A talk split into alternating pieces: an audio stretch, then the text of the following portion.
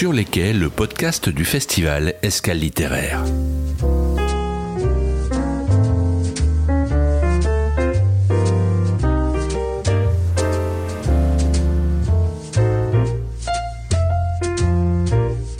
Autour d'un café, à l'une des tables du bar Le Clémenceau qui nous accueillait à Jars-sur-Mer en septembre, le jour du festival Escale littéraire, nous avons reçu des auteurs et des éditeurs et nous vous proposons de les retrouver dans ce podcast afin de les entendre parler de leur travail.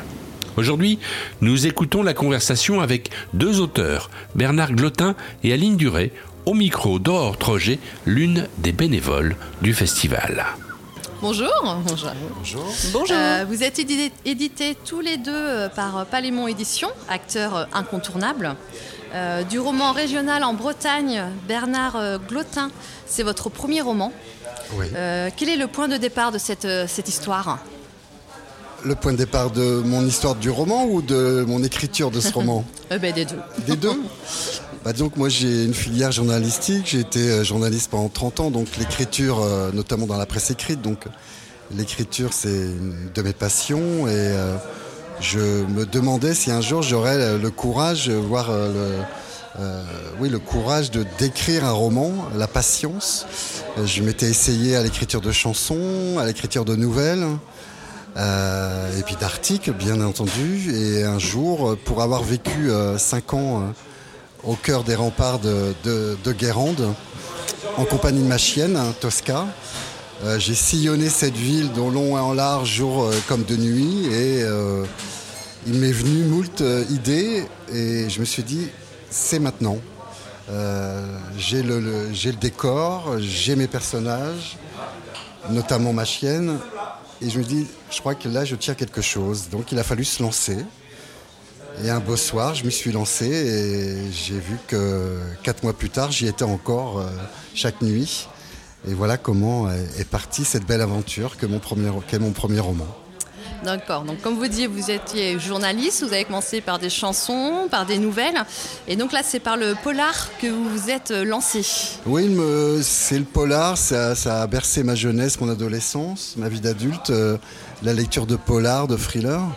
Et je me voyais bien euh, dans ce registre. Je ne dis pas que demain, après-demain, je ne lancerai pas dans, dans une autre aventure, mais le polar pour moi est, est, un genre qui me va bien pour le moment. J'aime créer du suspense, euh, euh, du mystère. Il me semble avoir quelques idées dans ce domaine, donc c'est un genre qui me, qui me convient très très bien actuellement.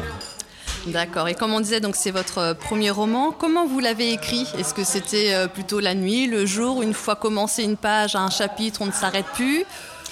C'était, euh, Aline dira si, elle ressent la même chose, mais quand on quand on écrit, on ressent un plaisir et, ça devient complètement intemporel. C'est-à-dire que moi j'écris la nuit essentiellement et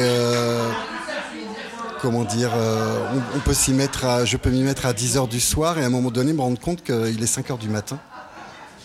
Et on n'a pas vu la nuit passer et c'est grisant, voilà. C'est, une source de plaisir, de joie, euh, de jouissance, hein, j'ai pas peur de le dire. Et euh, on, se rend compte que nos personnages prennent vie. Et ça, c'est une sensation très particulière. Euh, euh, mais pour moi, l'écriture, c'est avant tout nocturne, avec une cigarette et, un cognac aux amandes. Très bien. Euh, Aline Duré, vous aussi, vous écrivez des romans policiers. Est-ce que vous pouvez nous en parler? Oui, bonjour. Alors tout d'abord, je me suis lancée dans l'écriture des romans policiers. Pour moi, c'est une manière euh, d'allier deux de mes passions. Déjà, euh, je suis enseignante en littérature, donc j'ai la passion des livres, mais j'ai aussi euh, la passion des enquêtes criminelles. Je voulais être gendarme. Malheureusement, j'ai une déficience visuelle très importante, donc je n'ai pas pu réaliser mon rêve. Donc je fais d'une pierre deux coups. J'écris des romans policiers et je, je sais m'entourer en fait des bonnes personnes, des gendarmes ou des policiers qui m'aident en fait à être au plus près de la vérité, notamment des enquêtes. D'accord. Donc justement, vous parliez de votre déficience euh, visuelle. Vos romans sont édités en, gros caractères. Je suppose que c'est un choix. Est-ce que vous pouvez nous, parler justement de, cette envie? Oui, alors c'est un choix et une nécessité, j'ai envie de dire. Lorsque j'ai signé avec Palémon, euh, ils ne savaient pas que j'étais déficiente visuelle, donc ils m'ont appelé pour me dire voilà, ils avaient un coup de cœur pour mes romans. Et je leur ai dit bah, j'aimerais que vous fassiez un effort pour toutes les personnes qui sont moi, comme moi, c'est-à-dire euh, déficientes ou dyslexiques, puisque ces personnes-là ont aussi besoin d'ouvrages adaptés. Donc ils m'ont rappelé une semaine plus tard en disant c'est bon Aline, on se lance dans l'aventure avec toi.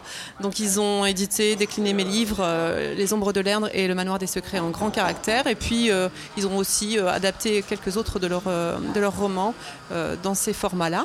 Donc je suis vraiment très contente de cette collaboration. C'est encore un petit peu timide puisque les libraires ou les espaces culturels et les FNAC ont encore un peu de mal à aller vers ce genre d'ouvrage. Ils ont tendance à les mettre dans les bas des rayons alors qu'il faudrait les mettre à hauteur des yeux des personnes malvoyantes.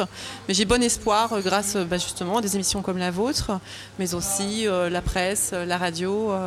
Que, chacun puisse accéder aux livres sans discrimination, puisque moi je, considère que c'est une discrimination. Je rencontre plein de personnes âgées sur les salons dans les dédicaces qui viennent me voir en me disant grâce à votre livre, enfin au mien, en tout cas au livre grand caractère, j'ai retrouvé le plaisir de toucher un livre, de le lire. C'est ce que je faisais avant et ça me, ça me peinait de ne pas pouvoir lire. moi, rien que ça, ça me donne encore envie de poursuivre l'écriture et mon combat. D'accord. Et comme Bernard, la même question, votre rythme d'écriture, est-ce que c'est euh, le jour, la nuit Alors, euh, comment ça se passe? ouais, C'est plus compliqué pour moi puisque euh, l'après-midi, je ne vois déjà plus grand-chose. déjà le matin, je vois pas grand-chose, mais l'après-midi, c'est le brouillard. Donc, je vais plutôt avoir tendance à écrire le matin et comme je suis un peu princesse, j'aime bien avoir de beaux panoramas devant moi pour écrire. Je peux pas écrire face à un bureau ou un mur. Donc, je vais avoir tendance à prendre mon carnet, aller écrire devant la nature ou avec mon conjoint, on va dans un petit château et j'aime bien les ambiances comme ça, un petit peu euh, pittoresques. D'accord, bah, très bien. Bah, je vous remercie. Eh ben, c'est nous qui vous remercions. Avec plaisir. Moi, j'ai une petite question par rapport au polar.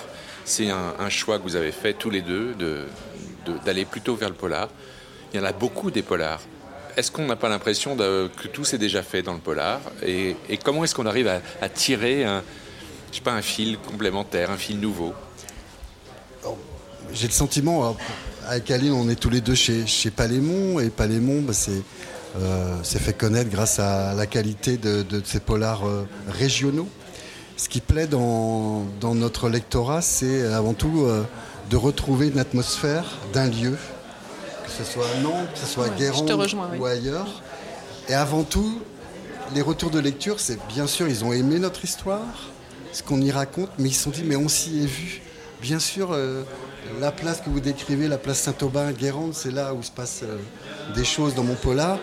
Oh, j'y vais tous les jours, mais oui, euh, vous l'avez décrit comme jamais. Enfin, j'y étais. Donc, ils aiment se reconnaître dans ce qu'ils disent.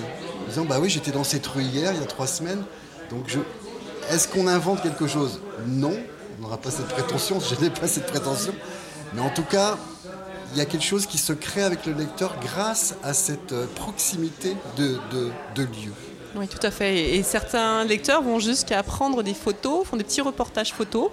Euh, par exemple, pour le Manoir des Secrets, euh, sur les réseaux sociaux, là, sur euh, mon compte Facebook, j'ai des, gens qui m'envoient des photos en disant J'ai trouvé la maison de Jacques Desfontaines, hein, son manoir en l'occurrence. Et moi, je trouve ça émouvant, en fait. certains m'écrivent, on a l'impression qu'on va croiser dans le bourg, là je parle de Carquefou, une commune de la région nantaise. certains me disent, j'ai l'impression que d'un moment à l'autre, à, l'angle de la rue, on va tomber sur Jacques et son petit vélo.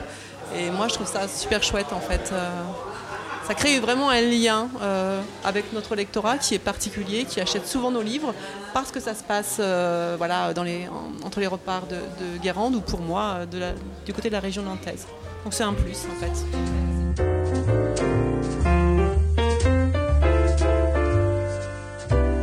Je ne peux que vous inviter à aller fouiller, découvrir les autres auteurs, les autres éditeurs que nous avons rencontrés et que vous pouvez entendre dans tous les épisodes du podcast sur les quais. Bonnes écoutes et à très vite.